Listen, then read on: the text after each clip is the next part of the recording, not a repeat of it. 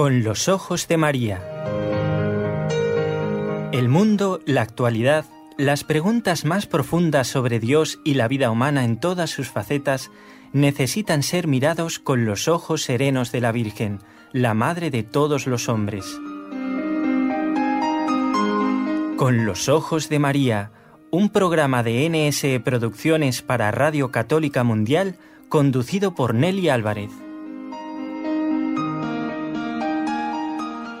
Me encanta, me encanta estar en la conducción del programa, porque también tengo que crecer espiritualmente, tengo que ser santa, es mi obligación, y tengo que vivir la vida cristiana, porque si no, ¿qué haría yo aquí, frente al micrófono?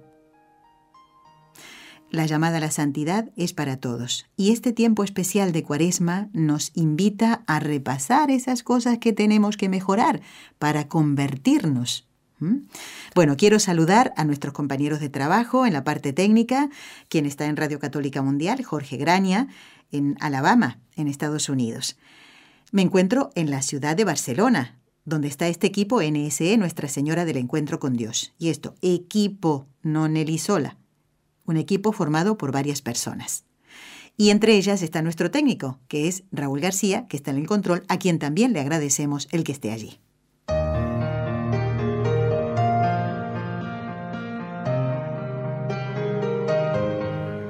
Y quien es un gran colaborador y ya lleva bastante tiempo con nosotros es el padre Jesús Ignacio Merino, que no está en la ciudad de Barcelona. Ya quisiera yo que estuviera aquí. Y el padre diría, pero ya bastantes cosas tengo, Nelly, no me enganchen más cosas, ¿eh? ¿O no? ¿Qué tal, padre? ¿Cómo está? Muy bien, muy bien. Muchísimas gracias, Nelly.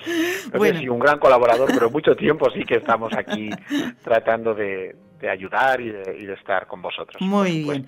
Padre, tenemos programado, no sé si será este año, una visita. Le vamos a ir a visitar. ¿Ah, sí? Para ah, que nos podamos conocer personalmente. ¿eh? Estupendo. Y también, como estamos haciendo esta campaña que ya lleva bastante tiempo, porque es desde el año de la misericordia, de la campaña de oración por la santificación de los sacerdotes, para que podamos grabarle también el saludo, para que los oyentes, como lo ponemos en Facebook y en nuestro canal de YouTube, para que puedan ponerle cara, como solemos decir, ¿eh? No plantarle cara, sino ponerle cara al Padre Jesús Merino, que es una manera de sentirse uno como más cercano, ¿verdad? ¿Eh? Sí, sí, sí, ¿no? Y bueno, como son oración por los sacerdotes, muchísimas gracias. Todo lo que rezáis, todo lo que pedís, gracias. Gracias, bueno, el padre Jesús Ignacio Merino Morga es vicario parroquial en Santo Domingo de la Calzada, en la diócesis Calahorra y la Calzada Logroño y fue ordenado en el año 2005 y está con nosotros nuevamente en este tiempo de cuaresma para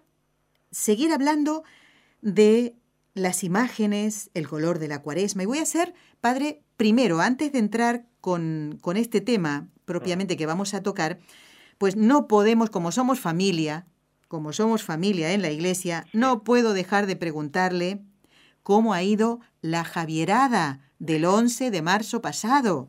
Pues muchísimas gracias por preguntar. sé que encomendasteis para que todo fuera, fuera muy bien.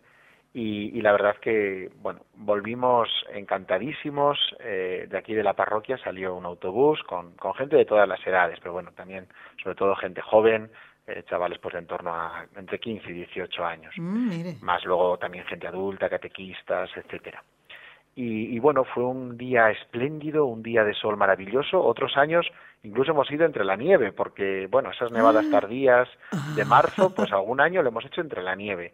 Pero este año todo lo contrario. Había un sol radiante, eh, estaba un día espectacular. Entonces eh, fuimos hasta Sangüesa, que está unos ocho kilómetros antes del castillo donde nació San Francisco Javier. Eh, allí tuvimos la oración con todos los riojanos eh, a la mm. una y media. Luego tuvimos un, comimos de bocata por allí. Otros años buscando el sol. Este año me decía la gente buscando la sombra porque hacía tanto calor que ahí buscábamos un arbolillo que nos diera un poquito de sombra hasta hasta las tres de la tarde que ya nos, nos unimos ahí en un cruce de carreteras y en la carretera que ya lleva hacia hacia el castillo. y, y muy bien la gente bueno pues mientras van en el autobús luego en esa oración en el pueblo, pues bueno, la vas preparando un poquito en, ese, en este sentido cuaresmal, penitencial, que aprovechen para confesarse. Y como luego todos los sacerdotes que vamos eh, caminando, pues, pues bueno, nos ponemos la estola y, la gente sabe que nos pueden pedir confesión. Ahí mi gente se confesó bastante, yo también iba, confesé a otras personas y sobre todo me comentaban, porque luego llegamos a la explanada del castillo y, este año hablaban de en torno a 20.000 personas. Eh, entonces ahí hay dos zonas, en la explanada hay dos zonas de, de confesonarios, en los dos extremos. Y, yo concelebré la, la, misa, no estuve, no estuve confesando, pero otros compañeros míos sí que estaban confesando y me hablaban de eso, de que habían estado todo el rato confesando. Es muchísima la gente que, que se confesó. Y este año, como hacía buen tiempo, la gente estaba súper a gusto, porque otros años vas buscando qué frío hace, vámonos, eh, que termine pronto, pues porque la gente bueno, eh, la climatología a veces te hace estar incómodo. Pero este año, bueno, los niños, van muchas familias, los niños jugando por allí, la gente joven por allí haciendo el, el cabra que decimos aquí. Pues bueno, y entonces, claro, pues, hubo muchas, muchas confesiones, me decían estos compañeros sacerdotes. Y el ambiente fue espectacular, un ambiente de fiesta, un ambiente alegre, muy, muy, muy bien. Un ambiente propio de la iglesia, ese tiene que ser, ¿no? eso es lo que la gente cuando, cuando regresa te dice, ¿no? Porque es, todos los años venimos a hacer lo mismo. Mm, es verdad. No vemos, no vemos una exposición, no vemos arte, no vemos una catedral nueva, una, una ciudad nueva. No, es siempre lo mismo y, vuelves con un sabor de boca, pues agradable, ¿no? agradable Qué bien me lo he pasado y qué he hecho, pues, pues caminar con, con gente buena y confesarme y celebrar la Eucaristía. Eh, y ya está. Ya está pues sí, ya está y, muy bien. Tengo una duda, padre. Esto de las confesiones en el camino, ¿son caminando las confesiones? Sí, sí, sí. Esto no lo había oído nunca, te digo la verdad. Sí, sí, la gente se pone al lado del sacerdote, vamos vamos en los márgenes, entonces los curas nos quedamos solos y la gente más o menos te respeta, ¿no? Te, te deja ahí solo. Y, y, nada, tú vas caminando, vas, bueno, hay una, un sistema de megafonía con, con altavoces y coches que se van moviendo y entonces, bueno, tú te pones un, vas caminando solo, ¿no? Y, y, mm. la gente se te acerca, se te acerca y tú ya sabes a lo que viene. Claro. Y ya está. Y vas mirando hacia adelante y, y la gente, pues, además es un, yo tengo experiencias muy bonitas de esto porque bueno, son confesiones largas, ¿no? En las que la gente te abre el corazón, van hablando y tú vas también mm. comentándole un poquito y, ya está. Se aparta y, hay otro que se te acerca. O bueno, a ratos también estás un poco solo y vas rezando las, las, estaciones del Vía Crucis o, la, o el Rosario, lo que en ese momento la megafonía vaya dando. Claro, Pero si la gente se te acerca, se te pone al lado y... Y van caminando. Sí. No hay obstáculo para la gracia de Dios, Padre. Claro, es facilitarlo lo más posible. Claro que sí. Entonces, en ese, en ese momento, si la gente te pide confesión, no le vas a decir, no, bueno, espera, mira, facilita, facilita. Claro, claro, Y se hacen confesiones muy, muy bonitas y a veces de, de gente que hacía mucho tiempo que no se confesaba. Ahí está, ahí está. Y aprovechan y ven a otros y, ah, pues ya que he visto, ah, pues mira, perfecto, perfecto, ya está. Facilitar que, el Señor llegue a todas esas almas. Realmente Dios, ¿cómo no va a bendecir a los sacerdotes que ponen al... al eh, no hay obstáculo, para que no ponen obstáculo para, para que la gracia, fíjese si la gracia de Dios llega a esa persona, no encuentra el sacerdote, no encuentra facilidades y la persona dice, va. Claro. Qué, qué, responsabilidad tan grande, Padre Jesús. yo también ¿eh? lo pienso cuando la gente, por eso cuando la gente a veces te dice, eh, bueno, si no tiene tiempo ya me confieso otro día. Yo digo, no, no, no, no, no, no. Venga aquí, por la responsabilidad que queda también para mí. Claro que sí. Eh, ¿Cómo vas a dejar a una persona que, que, en ese momento, pues el Señor ha dado la gracia para, para acercarse a la confesión y que, pues porque te ven ocupado o porque tienes otras cosas y te dicen, bueno, si no mañana, digo, que no, que no, que no, se deja cualquier cosa. Menos eso. Ya está, y bueno, pues ya está, que me esperen los otros y ahora mismo, pues en una confesión más rápida o si necesito un poco más de tiempo, pero bueno, si tienes otras ocupaciones, pues eh, diez minutos, pues venga, o cinco minutos, lo que cueste, pero pero por la responsabilidad también mía de decir, ¿cómo voy a dejar a una persona que, en ese momento el Señor ha dado la gracia para acercarse a la confesión y no, es que ando muy ocupado y no puedo? ¿Cómo que no puedes? Tú, tú eres mm. sacerdote para esto. No podrás otras cosas, esto siempre. Y es una gracia para el sacerdote. Ya lo creo. Ya lo es verdad que, que, para los fieles, pues eso, tener sacerdotes cerca y que te, faciliten la confesión, pues es una bendición y tenemos que pedir al Señor que muchos y santos sacerdotes pero para el sacerdote es de las mayores gracias que puede recibir.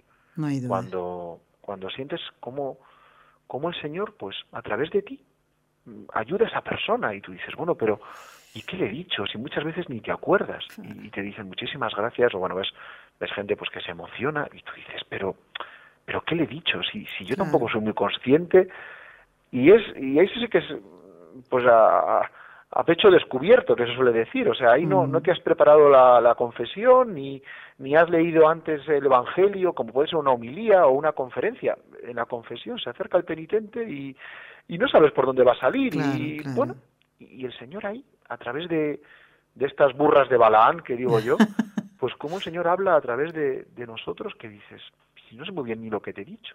Sin embargo el penitente dice, muchísimas gracias, qué bien, cuánto me ha ayudado. Y, y tú dices, pues gracias Señor, porque a través de mí has hecho esto y te sientes realmente instrumento en manos de Dios.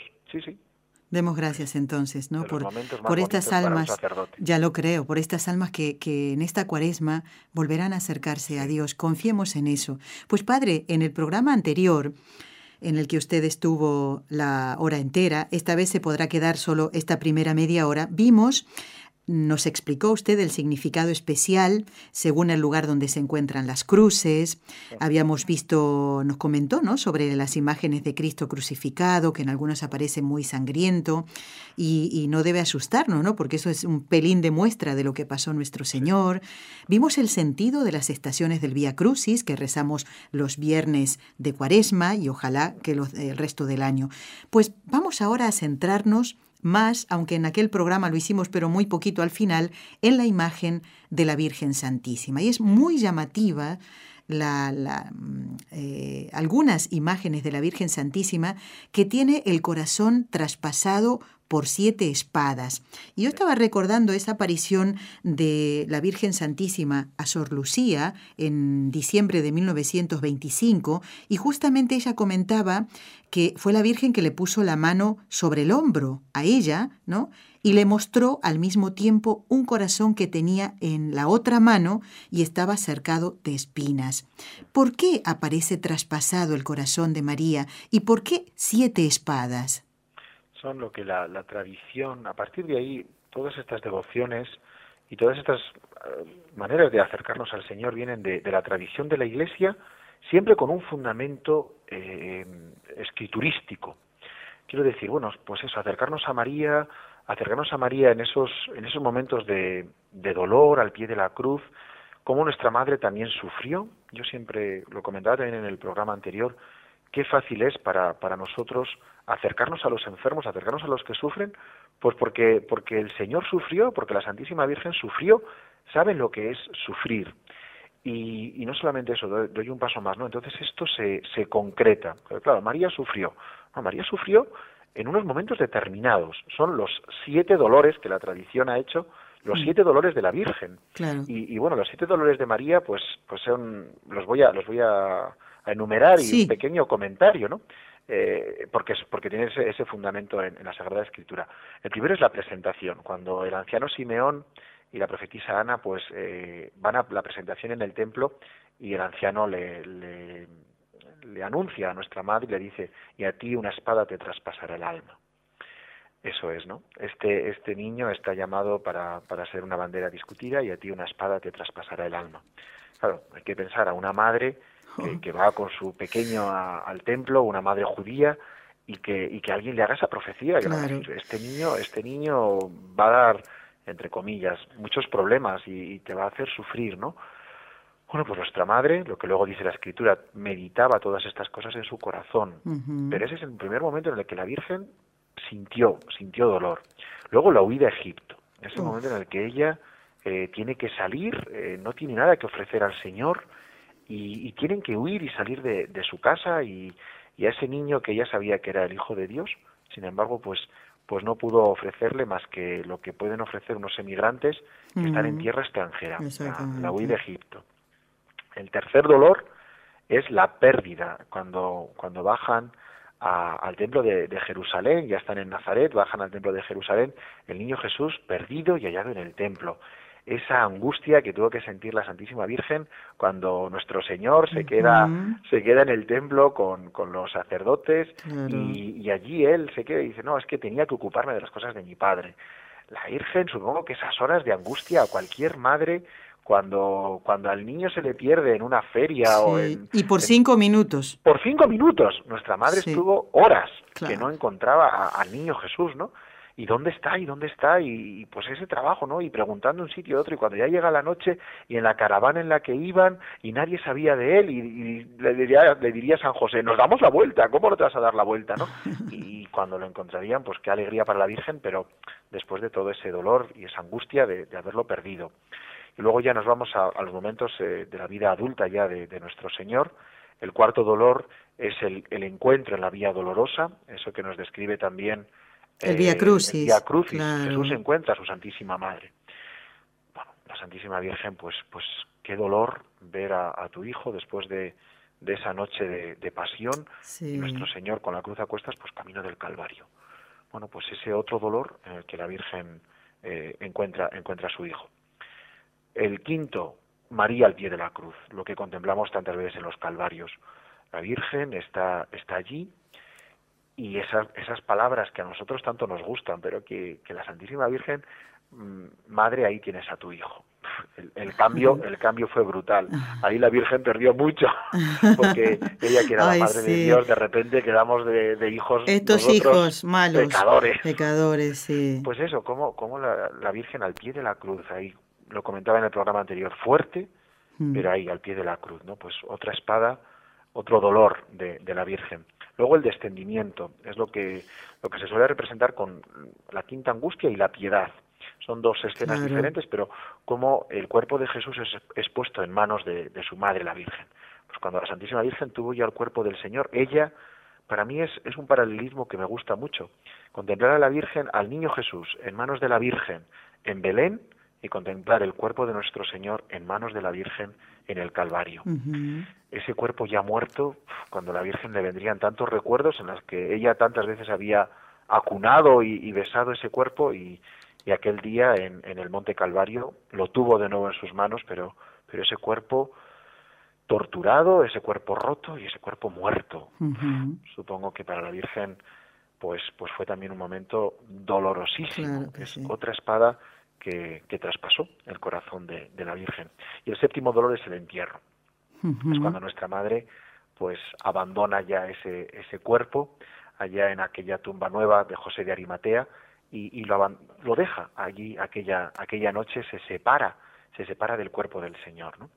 Eh, son esos siete dolores. Eso en la iconografía, al menos en la iconografía hispana, eh, se representa eh, esa Virgen dolorosa, pero que lleva eh, un corazón, suele ser un corazón de plata en el pecho, en, el, fuera de, las vestiduras, un corazón traspasado por siete espadas. Hay muchas representaciones de, la Virgen Dolorosa. Eh, me estoy acordando ahora mismo una famosa, pues para nuestros oyentes, quizás de, América. Eh, la Virgen, la, Esperanza de Triana, en Sevilla. es típico en la representación de la Esperanza de Triana que lleva un puñal. Es un puñal, representa eso, el ah. dolor el dolor, una espada te traspasará el alma. Bueno, pues eh, son representaciones físicas de esos dolores espirituales y físicos que nuestra madre tuvo. Y eso en la, iconografía, cuando visualizas una, una dolorosa, le ves con esa cara, primero en soledad, no, aparece con el cuerpo del Señor, en soledad, y luego llorosa y con un corazón traspasado por siete espadas. Son estos siete dolores que tienen una fundamentación en la Sagrada Escritura. Aquí en la Catedral de Barcelona, el famoso Cristo de Lepanto, que está, está sobre, sobre el sagrario, un poco más arriba, ¿no? Inclusive más arriba de la mm, imagen acostada, podríamos decir así como, ¿eh? no de pie, de San Olegario, que está encima del sagrario, pues arriba, arriba, arriba, que está el Cristo de Lepanto, pues está acompañado por la dolorosa, que está sentada al pie de la cruz y con el corazón eh, con siete espadas. Justamente en el tiempo de Cuaresma, Padre, no sé si usted lo sabía, pues tanto el Cristo de Lepanto como la Dolorosa son bajados de allí Ah. para que fuera, sean venerados en la Qué entrada, suelen ponerlo en la entrada de la catedral a la izquierda. Qué bueno. ¿eh? Y es el único tiempo en litúrgico, o sea, son 40 Están días, cerca. sí, que, que los podemos ver así de cerquita ¿eh? y, y ver a la Virgen Dolorosa, como digo, al ladito de, de- del Cristo de Lepanto, el famoso Cristo de Lepanto.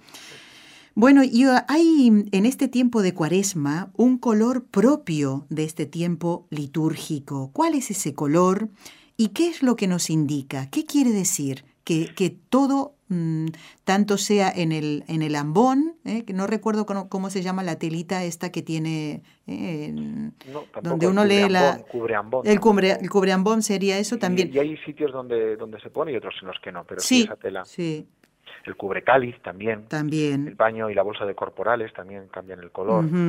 Eh, en muchos lugares también hay imágenes, bueno, por supuesto a la Virgen se, le, se la va vistiendo de los diferentes colores.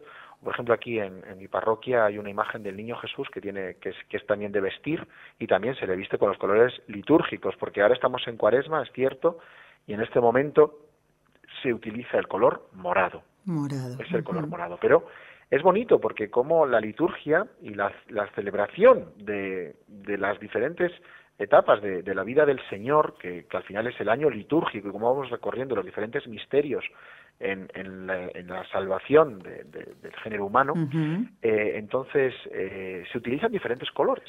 Cuando una persona va a la Santa Misa, pues va a ver al sacerdote, depende del domingo del año, lo va a ver con un color o con otro. Eso es algo muy bonito, eso es algo muy plástico, es lo que alguna vez hem- hemos hablado de la encarnación, es que Sí. es que no somos no somos eh, espíritus puros, no somos yo no voy a decir ángeles, sino es que a veces esta gente son fantasmas. No somos fantasmas, sino que somos personas y por Sí. tanto a través de nuestros sentidos también nos llega esa ese hablarnos de Dios. Entonces, a través de los colores y centrándome en la cuaresma, es el color morado, es el, es el color de la penitencia. Es el color de la penitencia, pero eh, bueno, sabiendo que, que tenemos que, que apartar todo lo que nos aparte de Dios. Sí. Señor, aparta de mí todo lo que me aparte de ti. Entonces, en ese, en ese esfuerzo, en esa lucha, en esa purificación, es cuando hay que esforzarse. El Señor lo dice en el. Evangelio. Eh, los, los que se esfuerzan arrebatarán, los esforzados arrebatarán el reino de Dios. Y es cierto, es lo que otras veces, en otras ocasiones hemos hablado de, del valor de las obras, que es Ah, tan sí. propio de, de los católicos. ¿no? Sí, sí. Entonces ahí nosotros es cierto que, que en Cuaresma pues vivimos la austeridad y vivimos la penitencia y vivimos el ayuno y la abstinencia y todo ese tiempo pues efectivamente eh, luchamos de una manera especial para abrir las puertas a Cristo, Claro. para que nuestra alma esté más preparada para poder recibir la gracia del Señor en la vigilia de la Pascua. Entonces, el morado, de alguna manera, eh, es un es un color es un color sufrido, es un color, Sí. eh, pues eso, en el que bueno, pues que, que, que representa pues esa, ese sufrimiento, ¿no? Claro. Y, y entonces, eh, por eso los sacerdotes y la liturgia utiliza el morado como color que representa la, penitencia, la lucha, el esfuerzo y, y el caminar hacia la Pascua. Inclusive en los mismos ornamentos que usted se pone, padre, para celebrar la Santa Misa. Sí, sí, claro. Mm. Eh, en la estola, en la casulla, eh, son moradas. Claro. Inclusive el símbolo que llevan también sí, es del también, mismo color, ¿no? Sí. Padre, ahora voy a centrarme eh, en la pregunta, no, no porque esto no lo voy a responder yo, lo va a responder usted. ¿Por qué se cubren las imágenes mm, que hay, por ejemplo, Jesús crucificado, la Santísima Virgen, eh, en la semana anterior a la Semana Santa? Aquí tengo el calendario, sería en la semana del 3 al...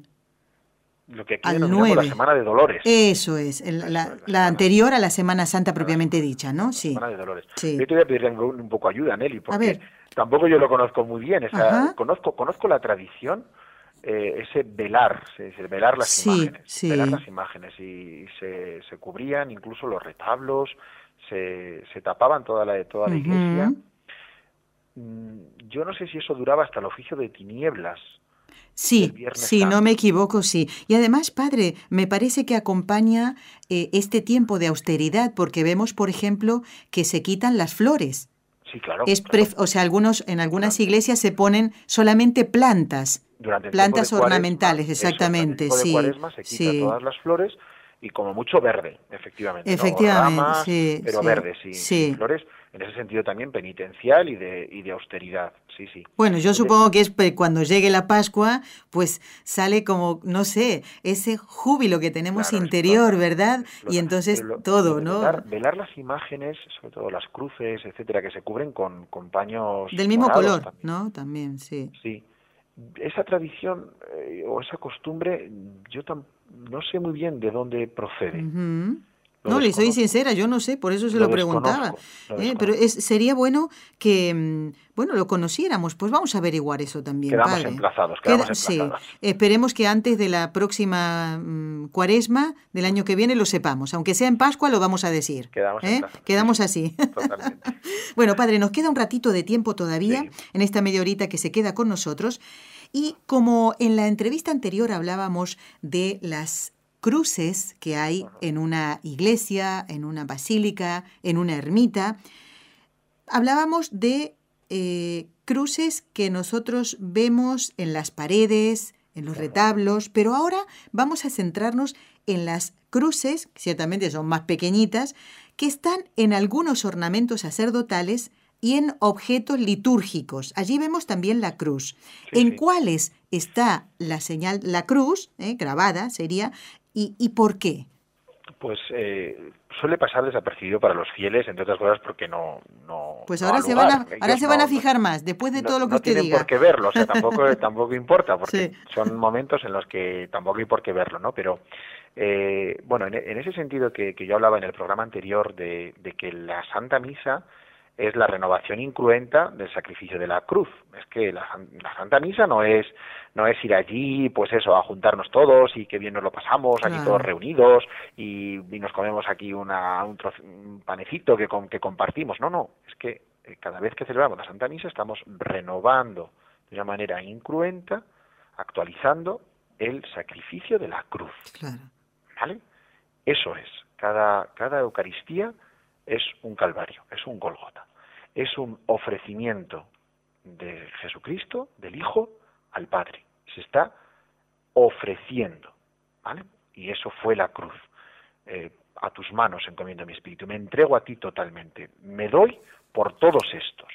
En, eso es, en, eh, sí, en sacrificio, en reparación por todos estos, por todos los pecados. Eso es la misa, una renovación del sacrificio de la cruz. Entonces, para que el sacerdote no se olvide de esto, desde el momento en ah. el que se está revistiendo en la sacristía, las sacristías son presididas por una cruz. Y para hacer las cosas bien, el sacerdote se tiene que revestir, ponerse, el, bueno, lo primero el amito, sí, así hay hay ornamentos litúrgicos que, que son obligatorios y otros pues que son más, eh, bueno, pues sí, a, criterio del, sacerdote, bueno, más, más libres, ¿no? Pero para revestirse, lo primero es el amito. ¿Qué es el amito? Es un paño, es un paño blanco que el sacerdote se pone sobre la cabeza y luego eh, lo baja hacia sus hombros. Es, eh, sí, digamos, una especie de, de delantal, pero mm. que le cubre los hombros. Y cuando el sacerdote se pone el amito, lo primero que hace, si está, si está preparado, eh, está sobre, sobre la casulla. Entonces el sacerdote, encima de la cajonera de, la sacristía, pues besa el amito, porque el amito en el centro tiene una cruz. Entonces lo besa, ah. lo coge por dos de las puntas, se lo pone sobre la cabeza y luego lo baja hasta sus hombros, mientras va rezando una oración en la que le pide al Señor, le pide a Dios, que le proteja, es digamos como una especie de, de protección, eh, Señor, ayúdame para estar protegido del demonio, para poder celebrar y ser un buen sacerdote. Eso significa el amito. Fíjese. Es un paño que nos cubre por encima y en el que nosotros pedimos la protección de, Dios para celebrar bien la Santa Misa. Muy bien. Eh, ese, ese amito ya tiene una cruz y el sacerdote la, la debe besar antes de, de Se sigue poniendo eh, el alba, el cíngulo, mientras mira la cruz que preside la, la sacristía. ¿Vale? Eh, se va poniendo y bueno, luego se pone la estola, entonces la estola eh, va debajo de la casulla, con lo cual muchas veces la gente tampoco lo ve. Claro. En las concelebraciones, o por ejemplo yo el otro día, pues que iba confesando en, en la Javierada, es esa, esa, sí, esa franja de tela que los sacerdotes nos ponemos sobre, sobre los hombros. Eh, bueno, representa el, yugo, porque mi yugo es llevadero y mi carga ligera. Entonces, eh, viene también de la tradición de cómo se vestían los patricios romanos, pero eh, cristianizado. Entonces, en, en la zona central, la parte de la tela que va a ir sobre nuestro cuello, tiene siempre una cruz. Entonces también se besa esa cruz y uno se pone ese yugo de Cristo eh, pues que, el sacerdote debe, debe de portar. Inclusive cuando van a confesar también besan la cruz al ponerse la estola para la confesión, ¿verdad, padre? Siempre, siempre, que un sacerdote se ponga la estola o se la quite. Besamos, ah, la, besamos la cruz. Al, quitársela también. Y al quitarla, sí, sí. Al poner y al quitar. Entonces se besa esa cruz, sabiendo que, que lo que tú vas a hacer ahí es eso, es perdonar los pecados, pero porque Cristo murió por nosotros en la cruz y ahí nos ganó la gracia para poder perdonar, para que nuestros pecados fueran perdonados, en la gracia de, Cristo que nos ganó en la cruz. Eh, o bueno, vas a celebrar la Eucaristía, que es la renovación de la cruz. Es que contemplar la cruz. También en las estolas, perdón, en, en las casullas suele haber también, también cruces. Y luego cuando salimos ya al, al altar, bueno, podemos llevar el, el cáliz eh, en nuestras manos, que ya esté preparado sobre, una credencia, sobre el altar a mí no me gusta, porque me parece que, convertimos el altar en, una especie de mostrador. Entonces, sobre el altar no debe ah. haber nada, deben estar las velas y la cruz, punto. ni flores, ni, ni vinajeras, pues una, credencia en una mesita auxiliar, pues ahí debe estar eh, todo lo necesario para celebrar la Santa Misa y sobre el altar se van poniendo. Entonces, eh, en el cubrecáliz el cubre cáliz es una, una, una tela que cubre el cáliz en el que pues en el que se va a consagrar la sangre de Cristo. Claro, que tiene ahora en tiempo de Cuaresma también el mismo color morado. Eso es. Sí, sí, el cubre cáliz se va cambiando su color según eh, lo mismo que la casulla, lo mismo que los que los ornamentos que se pone el sacerdote, se, se viste también así el cáliz. Muy bien. Eh, ahí hay una cruz. Luego, eh, por, por resumir, cuando el sacerdote prepara el altar sobre el cáliz, eh, muchas veces está lo que se llama la, la palia, que es, es un trocito de tela o de tela pues almidonada, con lo cual endurecida, que se, con el que se cubre el cáliz, porque bueno, eso es una cuestión de, de higiene, pues, para que no ah. caiga suciedad sobre el vino Mm, pues te puede tocar celebrar y que, y que haya insectos, pues que haya moscas, que haya mosquitos. Entonces, al dulzor del vino, pues pueden venir, ¿no? Entonces, eh, para cubrir el cáliz y que cuestión de higiene. Bueno, pues eso se ha aprovechado para poner también sobre la palia, poner una cruz o poner signos de pasión. Entendido, claro. Para que el sacerdote que está delante de las ofrendas, cuando cubre el cáliz, pues ahí está eh, también recordándole lo que estás haciendo es entregar de nuevo al Hijo en manos del Padre, ¿vale? Es la, renovación de la cruz. Y en los cálices también suele haber, en, la, ah, en la base del cáliz también suele haber una cruz. Son las cruces que, que van apareciendo y que cuando el sacerdote va celebrando la Santa Misa, y bueno, comienza diciendo en el nombre del Padre, del Hijo y del Espíritu Santo, haciendo la señal de la cruz, y termina diciendo yo os bendigo en el nombre del Padre, del Hijo y del Espíritu Santo. Y la cruz que hacemos también sobre el Evangelio cuando lo vamos a, leer, cuando lo vamos a proclamar. Entonces hacemos una, una cruz al comienzo de los Evangelios, de los Evangelios, eh, los leccionarios, para los que se utilizan para proclamar eh, las lecturas durante la Santa Misa. Bueno, pues en, en, los leccionarios litúrgicos al comienzo siempre hay una cruz, que es sobre la que el sacerdote mm. hace la señal de la cruz antes de lectura del Santo Evangelio y el sacerdote en ese momento hace la lectura, perdón, hace la señal de la cruz sobre sobre la sobre las letras, sobre el libro y luego se presigna a él y se santigua. Pero primero hace la señal de la cruz sobre esa pequeña cruz que está al comienzo del texto evangélico que se va a proclamar en, en la celebración la cruz, la cruz, la cruz, la cruz. Siempre, exacto. Nos acompaña en toda nuestra vida, Padre. Sí, ¿eh? sí, sí y, y, el sacerdote es el que nos tiene que acercar a esa cruz de Jesús ¿eh? para amarlo más y recordar todo esto fundamentalmente en el tiempo de Cuaresma. Me gusta mucho que nos haya comentado todo esto, Padre, porque nosotros los fieles no podemos ver todo esto, pero ahora sabemos que la cruz acompaña siempre ¿eh? a la, eh, la lo tiene a la vista el sacerdote, tiene a la vista la cruz. Y por terminar, y porque quizás algunos fieles sea más, más cercano para ellos, cuando el sacerdote cuando el sacerdote termina, así nos lo enseñaban en el seminario. Sí. La misa no no comienza en el en el altar y termina o en el presbiterio y termina en el presbiterio, no, la misa comienza en la sacristía.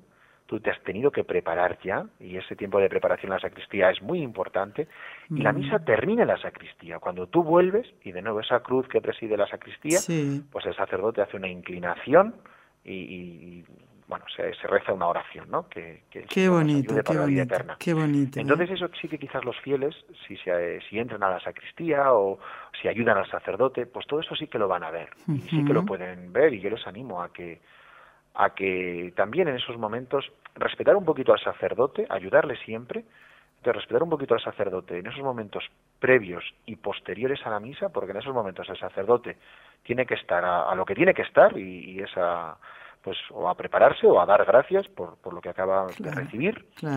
Pero el, fiel va a poder ver esa cruz que preside la sacristía, o cuando entran, pues van a poder ver eh, pues esas cruces que están en el cáliz. Bueno, todos estos elementos sí que es fácil de verlos. Muy bien. Padre, pues ya para como colofón de este programa le tengo que pedir la bendición. Tiene que hacer la señal de la cruz, ¿eh? Sí, señor, cada vez que la cruz, la cruz es maravillosa. El dolor forma parte de, de nuestro ser de nuestro ser persona, pero el dolor unido a la cruz del Señor es un dolor que salva, un, dolor que, que redime, es así. Nuestro, nuestros sufrimientos y nuestros dolores que forman parte, pero unámoslos a, la cruz del Señor para que sean dolores de, salvación. Su bendición, Padre. Muy bien, perfecto. Pues de verdad a todos los oyentes, a todos los trabajadores de, de esta radio, les imparto mi, bendición, que el Señor os acompañe siempre, que esté en vuestras vidas. La bendición de Dios Todopoderoso, Padre, Hijo y Espíritu Santo, descienda sobre vosotros y os acompañe siempre. Amén. Amén. Doy las gracias al Padre Jesús Ignacio Merino, vicario parroquial en Santo Domingo de la Calzada, en la diócesis Calahorra y la Calzada Logroño, que ha estado hoy con nosotros. Hasta otro momento, Padre, ya debo decirle muy felices Pascuas, porque si Dios quiere, el próximo mes, ya entrada la Pascua, volveremos a llamarlo otra vez y no se librará de nosotros. Nada, bendito sea Dios, dispuestos a ayudaros siempre que, sea posible. Muchísimas gracias. Amigos oyentes, no se vayan porque el programa continúa de esta manera.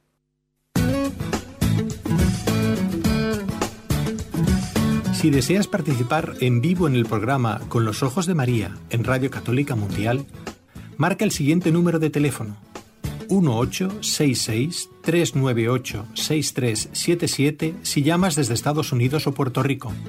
Si llamas desde otros países, marca el código internacional y luego el número 1205-271-2976.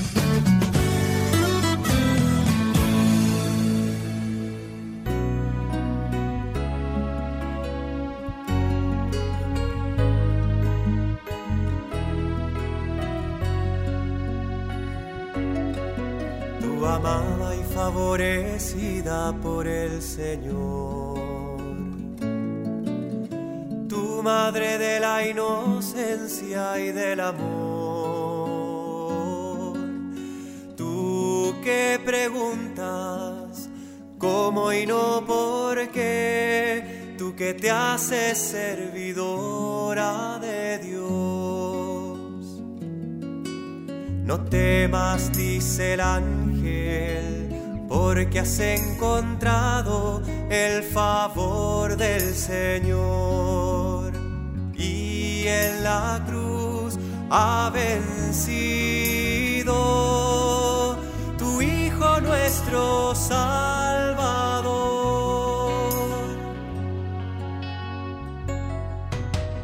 Tú llevas el silencio en tu corazón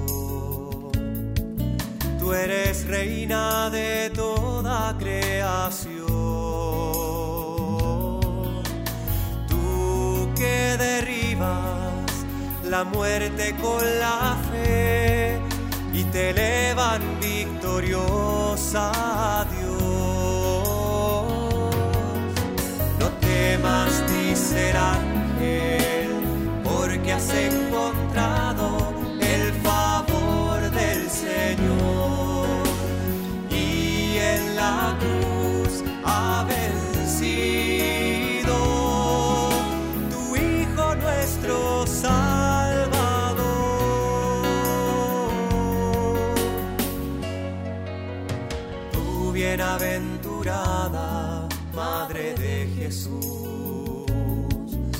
acompañas de la infancia hasta la cruz. Tú llevas en silencio una espada de dolor. Tú condúcenos a tu Hijo Salvador. No temas ni ser ángel, porque has encontrado el favor del Señor. En el programa Con los Ojos de María nos acompaña la voz del Padre Cristóbal Fones, Madre del Amor. Salvador. No temas ángel, porque has encontrado el favor del Señor. Saludamos hoy especialmente a los oyentes que tienen el nombre de José o las chicas que tienen el nombre de José también su nombre, ¿eh? María José. Y mm, con todo cariño encomendamos a todos los seminaristas, porque aquí en España, como lo dijimos el viernes pasado, eh, es el día del seminario, el día de San José. ¿eh? Ayer, mm, día 19, prevaleció el tercer domingo de Cuaresma y por eso la Iglesia ha trasladado la solemnidad de San José al día de hoy. Bueno, tengo algunos correos para mm, leer y agradecer también, pero hoy quería comentarles algo que me llamó mucho la atención. ¿Sabían ustedes que hay eh, un país que tiene como patrono a San José? Yo cuando lo leí me llamó la atención y dije, qué bueno, ¿eh? Qué bueno. Bueno, la providencia quiso que mm, Canadá fuera el primer país del mundo en tener por patrono a San José. Y miren, ¿saben de dónde viene la cosa? Habrán oído ustedes hablar de San Juan de Brebeuf, un mártir eh, que fue a evangelizar estas tierras donde había indios, los hurones, por ejemplo, ¿no? Bueno, lo llamaron por primera vez para ba- bautizar a un niño indio, justamente de la tribu de los hurones, que eran muy belicosos. Y entonces San Juan de Brebeuf le puso el nombre de José. ¿Mm? Fíjense, así parece que comenzó todo. Bueno, y saludamos entonces también a Canadá, que tiene como patrono al glorioso patriarca San José. Encomendar mucho eh, encomendar mucho la defensa de la vida a San José. Miren, la semana pasada me comunicaron el caso de una mujer que está esperando su cuarto hijo y, y quiere abortarlo. Sí. Desgraciadamente está mal asesorada. Bueno, pues esa era, la información que tenía la semana pasada. Yo comencé la novena poderosa San José y hoy me han informado que ha desistido de la idea de matar a su hijo con el aborto y ahora está siendo ayudada ¿eh? por personas y fundamentalmente por una mamá, una mamá de cinco niños que tiene muchas cosas que hacer. Pero esto ha sido en estos días su prioridad y sigue siendo, ¿eh? porque hemos encomendado este caso a muchas personas conocidas. Por eso quiero pedirles que me acompañen en la oración para que nazca este bebé. Y lo voy a hacer especialmente encomendándolo a San José. Bueno, quiero dar las gracias a Glory de Nueva York, de Estados Unidos, que nos ha escrito. Muchas gracias por cada uno de los programas. Sin excepción, son maravillosos y edificantes. Cada invitado nos hereda tesoros, dice. ¿eh? Qué gran felicidad me ha causado el programa especial sobre San José. En verdad, Y ella, bueno, confiesa que no lo ha tenido muy presente al santo José, pero estoy segura que a partir de hoy seré más cuidadosa con este padre ejemplar, silencioso, amoroso y justo. Dice, gracias a la Madre Paloma que nos transmitió su amor y entusiasmo para acercarnos más a él. Y eh, de verdad, a mí también me gustó muchísimo, mm, Glory, el, programa. Yo invitaría también a, a las personas que, eh, bueno, que encomienden a los padres de familia. Es un ejemplo de padre amoroso, San José. Y dice, Glory, qué alegría también haber escuchado y saber de don Enrique. Bendito sea Dios por su recopilación y cuidados, dice. Yo también me alegré mucho y saben qué, noté que él estaba, no se imaginan ustedes qué contento estaba don Enrique cuando lo invitamos a salir al programa y dije, no voy a decir nada, pero usted está dispuesto a saludar a los oyentes y agradecer las oraciones. Miren, estaba eufórico, realmente muy, muy contento. Quiero dar las gracias también a Esperanza, que desde Lima, Perú, nos escribe, la programación de la radio es mi mayor compañía. Gracias, Nelly, me encanta el programa, dice, y pone intenciones para la misa del último día del mes. Y fíjense cómo dan... Eh, fruto las oraciones. Rosalía es una persona que nos escribió acerca de la situación mm, muy triste de dos niñas eh, cuyo papá no las podía ver.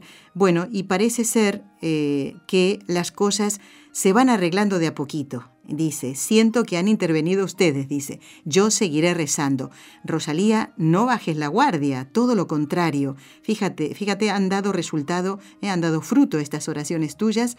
Y nosotros, claro, también hemos aportado nuestro granito y los oyentes también. ¿eh? Así que a seguir rezando, porque con nuestra oración humilde, perseverante, eh, siempre alcanzamos la gracia que pedimos al Señor.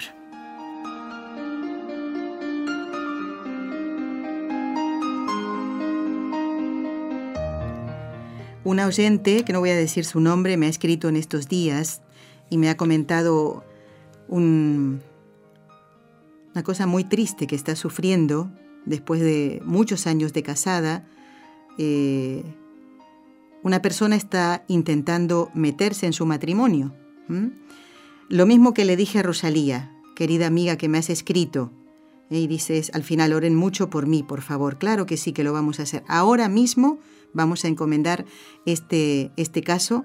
Esta oyente sí que sabe, eh, eh, como le hemos escrito, bueno, pues está mm, ella recibiendo nuestros mensajes, está muy contenta. Dice, en este tiempo de cuaresma he estado rezando por ella, por esa persona que quiere meterse en su matrimonio. Nosotros también lo hacemos, querida amiga, ¿eh? porque esto cuando se está en pecado, pues nos cegamos a todo, ¿no? Que llegue la luz de Dios y en esta cuaresma. Así que queda rezar. Vamos a encomendar ahora ¿eh? este caso de esta oyente que está sufriendo mucho. Y también vamos a aprovechar para pedir por nuestros hermanos peruanos. Ya hay al menos 70 personas que han fallecido por el temporal en los desastres naturales que está sufriendo Perú. Hay eh, más de 50.000 personas que han quedado sin nada, sin nada. Miren, y yo recuerdo a un, amigo mío que en Argentina sufrió las consecuencias de unas inundaciones, esto hace mucho tiempo, y él lo perdió todo. Eh, y, me decía, ¿qué hacer? Porque el agua no, no, no puede recuperar nada. Un mueble que, que se le pone agua encima o se lo mete dentro del agua no se puede recuperar. Eso se hincha y, y así como eso, tantas cosas y mucho menos las, las personas, ¿verdad? Estoy hablando ahora de las cosas. Eh, sé lo que es eso, nunca lo he sufrido y por eso vamos a encomendar a estos hermanos nuestros que están sufriendo. Por eso le vamos a pedir a Raúl que cambiemos ahora la música y encomendamos a todos los sacerdotes por su santificación, como lo venimos haciendo, ¿eh? para que sean santos, ¿eh? santos como lo quiere el Señor. Vamos a pedirle a la Virgen Santísima, que por el poder que le concedió el Padre, los libre a todos de caer en pecado. Dios te salve María, llena eres de gracia, el Señor es contigo. Bendita tú eres entre todas las mujeres, y bendito es el fruto de tu vientre, Jesús. Santa María, Madre de Dios, ruega por nosotros pecadores, ahora y en la hora de nuestra muerte. Amén.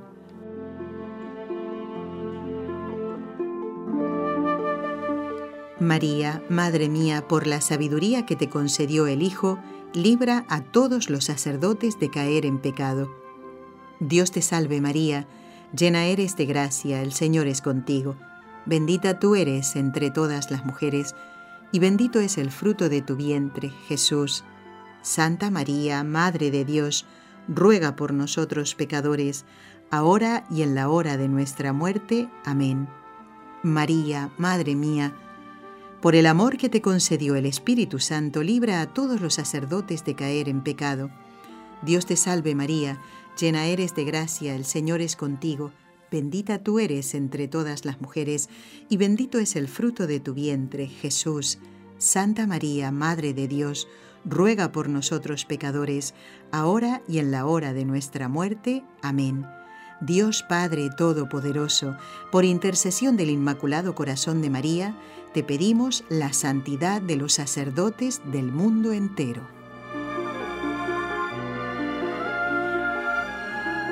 Y por supuesto no podemos olvidar, siendo hoy la solemnidad de San José, a todos los moribundos, para que tengan la asistencia de sacerdotes, de sus propios familiares que llamen al sacerdote, y por supuesto a todos los padres, con todo nuestro cariño y afecto. ¿eh? Vamos a saludar ya en el último minuto y medio que nos queda a Pedro de Houston. Pedro, muy buenos días. ¿Qué nos quieres comentar? Adelante. Ah, sí, buenos días, Nelly. Escuché sobre la mujer que está teniendo problemas, alguien se quiere meter en su matrimonio. Y yo de primera mano conozco esa situación y nada más quería comentarle a ella que ah, tenga cuidado que no a veces nada más la oración es la que va a solucionar todo, que también ella tiene que abrir sus ojos bien y sus oídos porque a veces uno está haciendo algo mal, uno es muy culpable de lo que está pasando, pero uno no se da cuenta, uno cree que a veces que es la otra persona, pero también uno tiene, es como si fuera 50-50 entre la pareja. Ya, ya. Muy bien, Pedro, claro que sí. Si tú has sufrido esto, pues lo sabes y gracias. ¿eh? Todo, todo ayuda y también te pedimos la oración por esta oyente, ¿eh? por su esposo y por esa persona que quiere meterse en el matrimonio. Tienen un hijo ya adolescente y más que nunca necesita nuestra oración. Gracias, Pedro. Contamos con ella también. ¿eh? Bueno, quiero dar las gracias a Nancy, que nos ha escrito un correo, recién ahora lo vi hoy, eh, y aunque no, mm, bueno, es tarde en cuanto a unirnos a las 3 de la tarde, nos decía Nancy, al rezo de la coronilla de la Divina Misericordia. Esto era el jueves y yo recién lo he recibido en el día de hoy. Y dice, sabemos que Dios controla toda la creación y toda la naturaleza, incluyendo los fenómenos atmosféricos. Nada sucede, no se cae la hoja de un árbol si Él no lo permite. ¿eh? Las calamidades que el mundo está sufriendo son consecuencia del pecado del hombre y el Perú, dice, no es la excepción. Nancy, yo invito a los oyentes ¿eh? Eh, a las 3 de la tarde a rezar la coronilla de la Divina Misericordia no han podido hacerlo el jueves porque recién ahora lo, leo, pero todos seguramente se sumarán para pedir por nuestros hermanos, como decíamos antes, nuestros hermanos de Perú que están sufriendo mucho. A ver, no me queda ningún correo, esperen, esperen, no sea cosa que después. A ver qué más. Aquí tengo, bueno, sí, es una información de las 24 horas para el Señor. Eh, decirles que eh, el Vaticano, junto con las diócesis de todo el mundo, va a celebrar la jornada de oración y confesión 24 horas para el Señor, que organiza el Pontificio Consejo para la promoción de la nueva evangelización. Va a ser el 24 y 25 de este mes, o sea, este fin de semana prácticamente, sábado y... Sí, viernes y sábado. Ya en el próximo programa lo vamos a decir con mayor detenimiento porque nos quedan ahora 10 segundos, ¿eh? Así que lo vamos a decir y los horarios y demás, ¿eh? Que es lo que está organizado. Gracias Jorge Graña en Radio Católica Mundial por haber sido nuestro técnico. Gracias Raúl García por haber sido nuestro técnico. Y hasta el próximo miércoles, si Dios lo quiere, a ver si puede estar el doctor Ocampo con nosotros. Muchas gracias y viva San José. Has escuchado un programa de NSE Producciones para Radio Católica Mundial.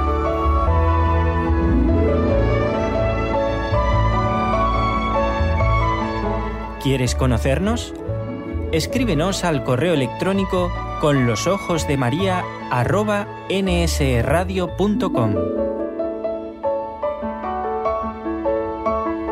Envíanos tus sugerencias o comentarios con los ojos de María arroba nsradio.com.